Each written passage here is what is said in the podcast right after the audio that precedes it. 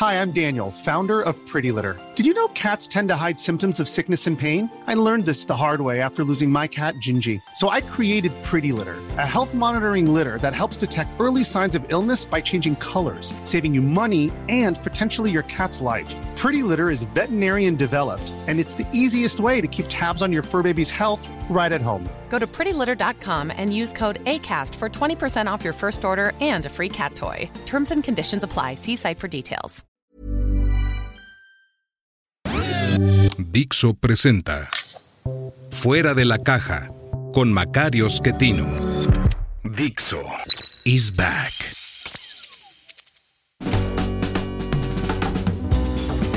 Bienvenidos.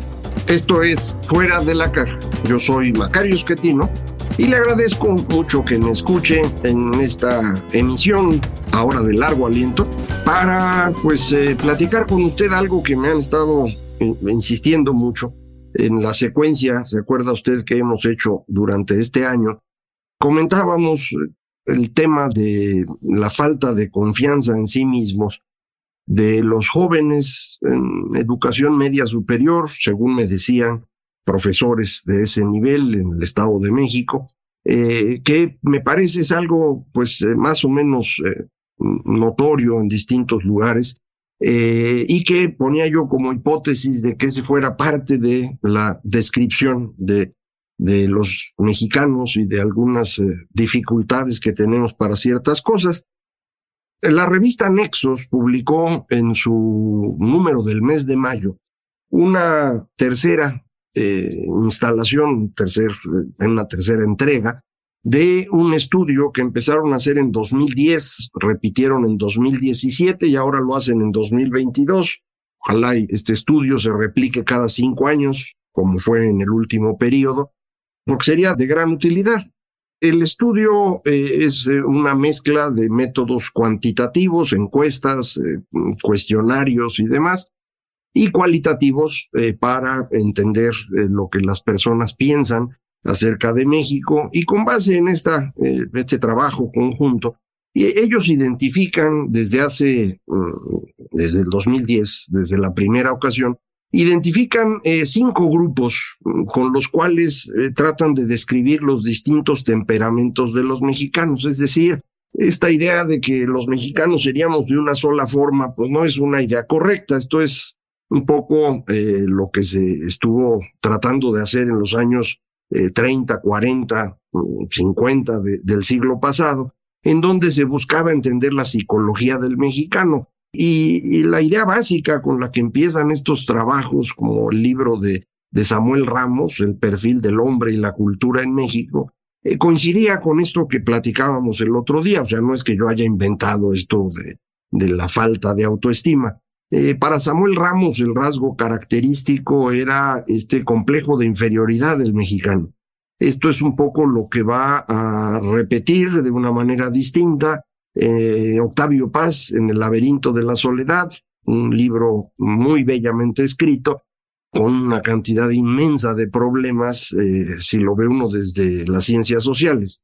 Es un ensayo eh, que está, insisto, muy bien escrito, pero que no tiene asidero con la realidad, sino con la percepción. Eh, Octavio Paz tenía, que indudablemente sería pues mucho mejor que muchas otras personas, pero pues eh, con el defecto de que no hay de dónde agarrarse, no hay numeritos, no hay la verificación de que los conceptos sean adecuados o no, etcétera.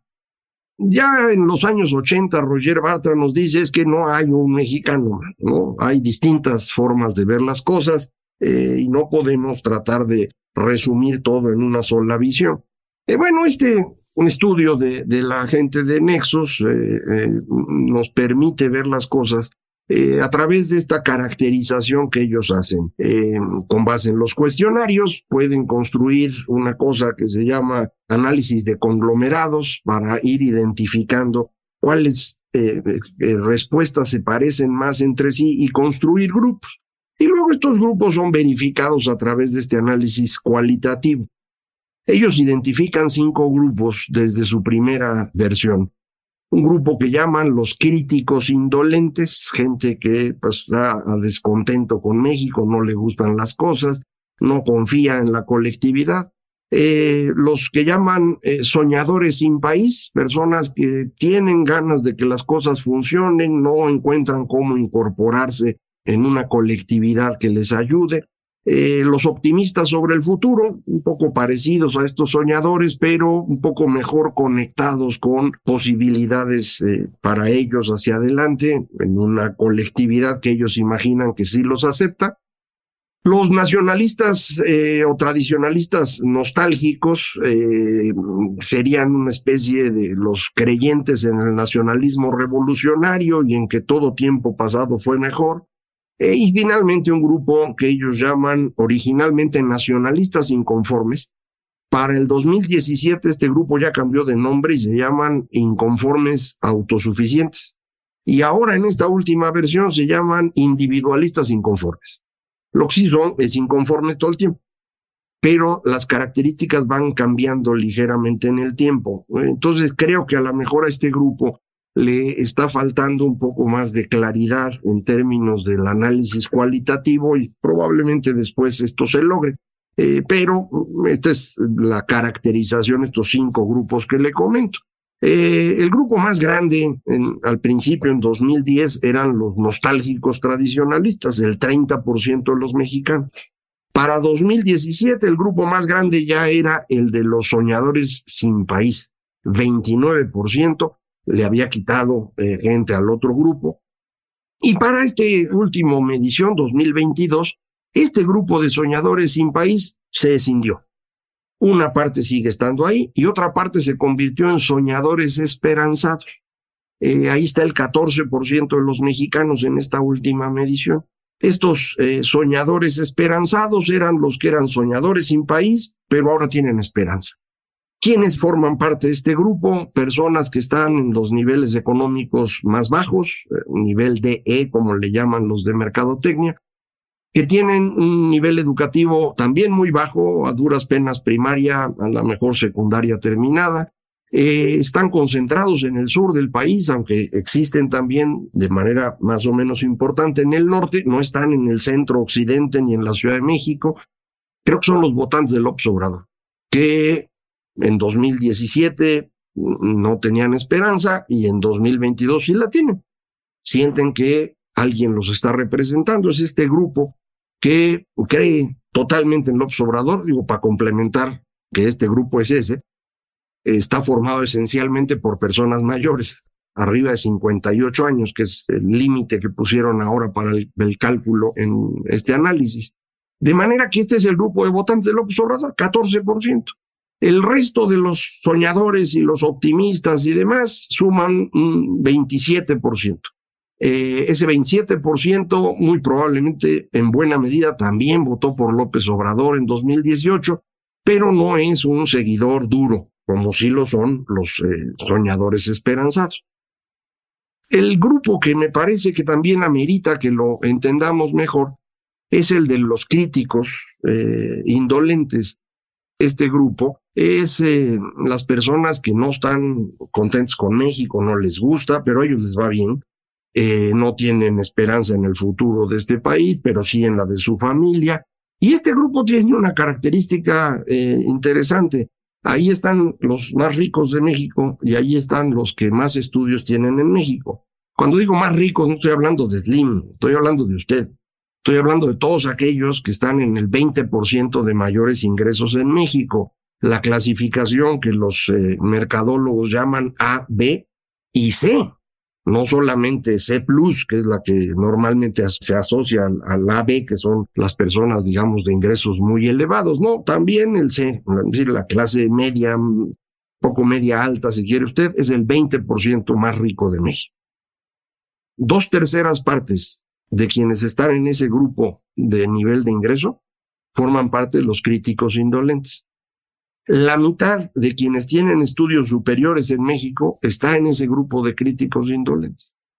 Y lo que me parece importante enfatizar es que, eh, pues ellos son la opinión publicada, ¿no? Es decir, si usted eh, revisa quienes salen en la radio, en televisión, quienes tenemos columnas en los periódicos, eh, quienes participan en, en, la vida académica, quienes están eh, dirigiendo empresas eh, en niveles de directivos también en el gobierno, es decir, funcionarios en gobiernos locales y federal, quienes eh, son ejecutivos de empresas, pues todos ellos están ahí, en ese nivel del 20% más rico que tiene estudios superiores. De ese grupo, más de la mitad de las personas no confían en México, no creen en México, no creen en la colectividad y pues privilegia lo propio, porque cree que a, él, a su familia o a ella, su familia, les va a ir bien. No necesitan al país. Es circunstancial que estén aquí, podrían estar en otra parte. Muchos de ellos incluso se han empezado a mover a otras partes. Usted sabe, esta migración muy relevante en este tipo de personas, en este grupo demográfico, eh, que empezaron a moverse a otras partes del mundo, Estados Unidos, a España, eh, pues aprovechando que ahora se podía eh, buscar algún antepasado que pues pudiera permitirle a uno conseguir otra nacionalidad, pues órale, a comprar algo en España, en Portugal, otras personas, eh, en Francia, Italia, Alemania, mucho menos. La migración más importante, ya sabe usted, vino de España, otros a Estados Unidos. Y este grupo insisto, eh, pues tiene una visión negativa sobre el país, pero ellos son los que hacen la opinión pública. Eh, ahí bien, ¿no? Es decir, mis colegas, yo mismo, eh, nos dedicamos a esto, todos estamos en ese nivel de ingreso y de estudios. Y entonces, más de la mitad de quienes estamos en esto, pues tiene una visión negativa sobre el país. Y entonces a lo mejor queda más claro por qué cuando eh, ocurren cosas en México, nuestra interpretación es tan negativa. ¿Y por qué vamos generando esta sensación, eh, no sé ni siquiera cómo decirlo, de oprobio, de, de, sufrimiento, eh, producto no tanto de los hechos que podemos ver, sino de las interpretaciones sobre los hechos que realizan personas con una visión muy particular no una visión optimista, no una visión aspiracionista, sino una visión indolente, crítica, negativa. Eh, y creo que esto es importante eh, pues, tenerlo en mente para tratar de ir filtrando esta parte. No es solamente los que estamos en medios y academias, quienes están en las redes sociales. El grupo más grande en términos de edad en este nivel eh, son las personas de 30, 45 años por ahí, eh, que, bueno, tienen una, una presencia fuerte en redes sociales y que tienen esta misma visión, pues, despectiva, ¿no?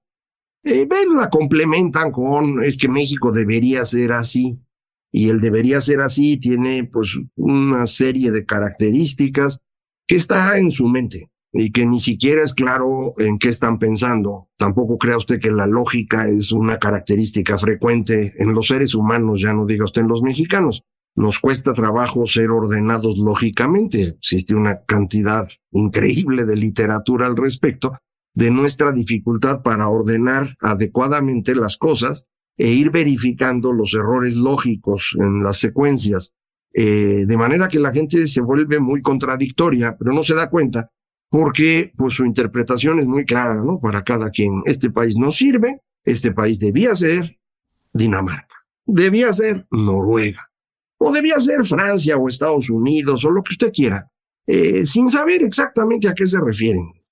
La inmensa mayoría de estas personas pues son las que están aportando eh, los recursos para que este país funcione.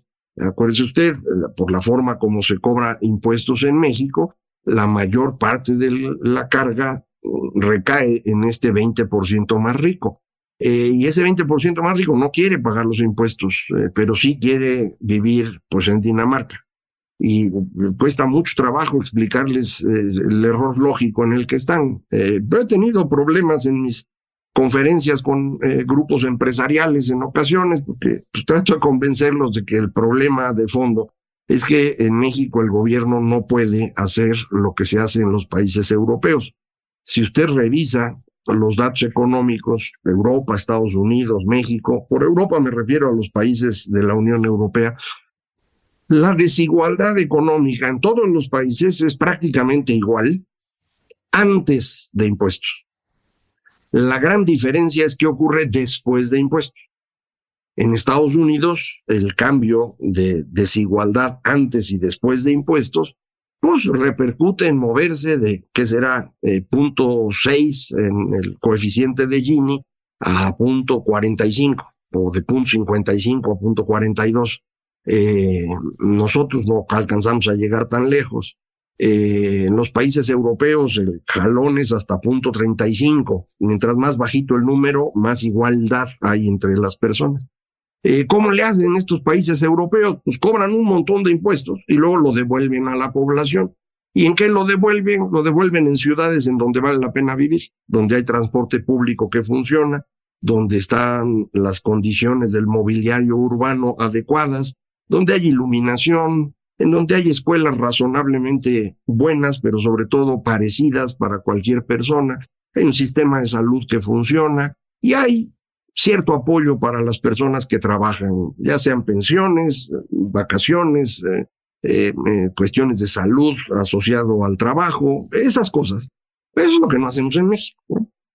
en México tenemos ciudades donde el transporte es una cosa terrible y no nos damos cuenta que mejorar el transporte es lo que más impactaría en la vida diaria de los mexicanos, de esos soñadores sin país, de esos nacionalistas eh, desesperados porque nadie les hace caso y porque quisieran regresar al pasado, en donde vivían en un pueblito donde el transporte no era necesario y ahora tienen que moverse tres horas para llegar de su casa a donde hay que tener algo de trabajo. Eso es lo más importante que hay. Eh, ciudades con parques seguros, en donde los niños puedan jugar y donde las personas puedan salir a pasear. Eh, eso es lo que en Europa compensa casas chiquititas.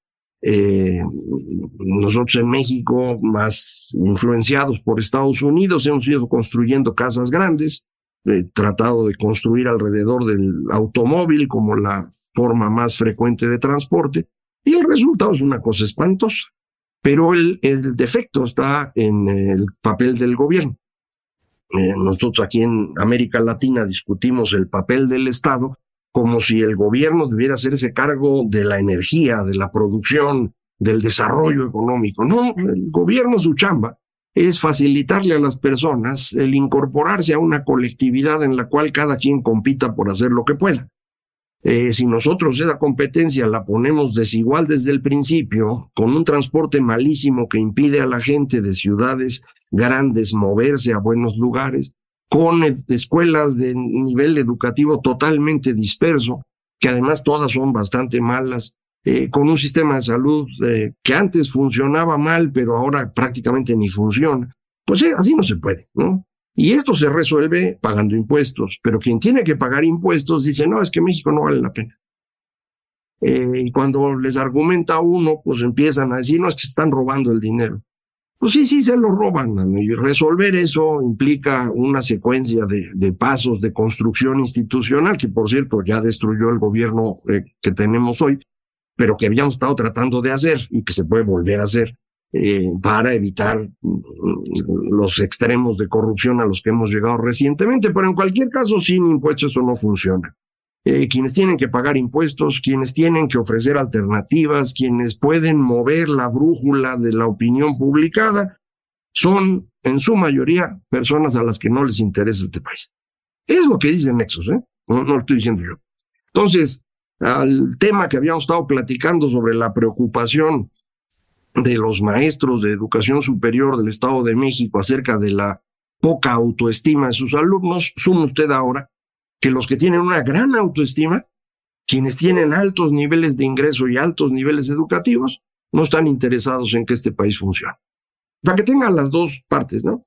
En medio hay un montón de personas. En medio de esto tenemos un montón de personas que sí son optimistas, que quisieran participar mejor, que no encuentran cómo, y no encuentran cómo porque quienes podrían construir esas avenidas para la participación están más preocupados por ellos mismos, por sus familias y por dejarnos claro que ellos saben mejor que nosotros qué es lo que hay que hacer. Lamento platicarle esto, pero qué culpa tengo. Eso es lo que midió Nexus. Eh, espero próximamente platicarle esto en una visión mucho más amplia aprovechando eh, un libro que acabo de leer que me parece que es muy importante. Pero se lo platico la próxima ocasión. Muchísimas gracias. Esto fue Fuera de la Caja.